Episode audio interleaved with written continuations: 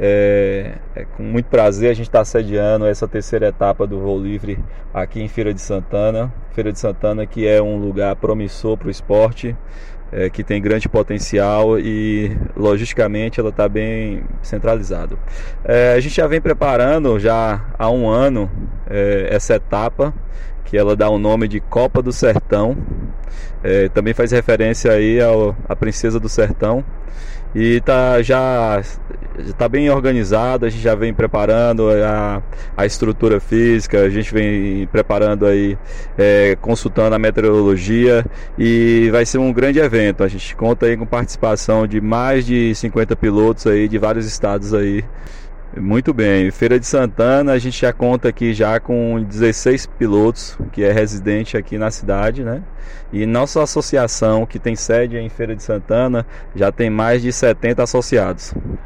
Muito bem, as inscrições só vale para pilotos, né, que é nível 2, são pilotos mais avançados, mas para a população que tem curiosidade de conhecer o esporte, pode estar tá indo lá assistir e também tem a possibilidade de fazer o voo com um instrutor homologado para fazer voo duplo.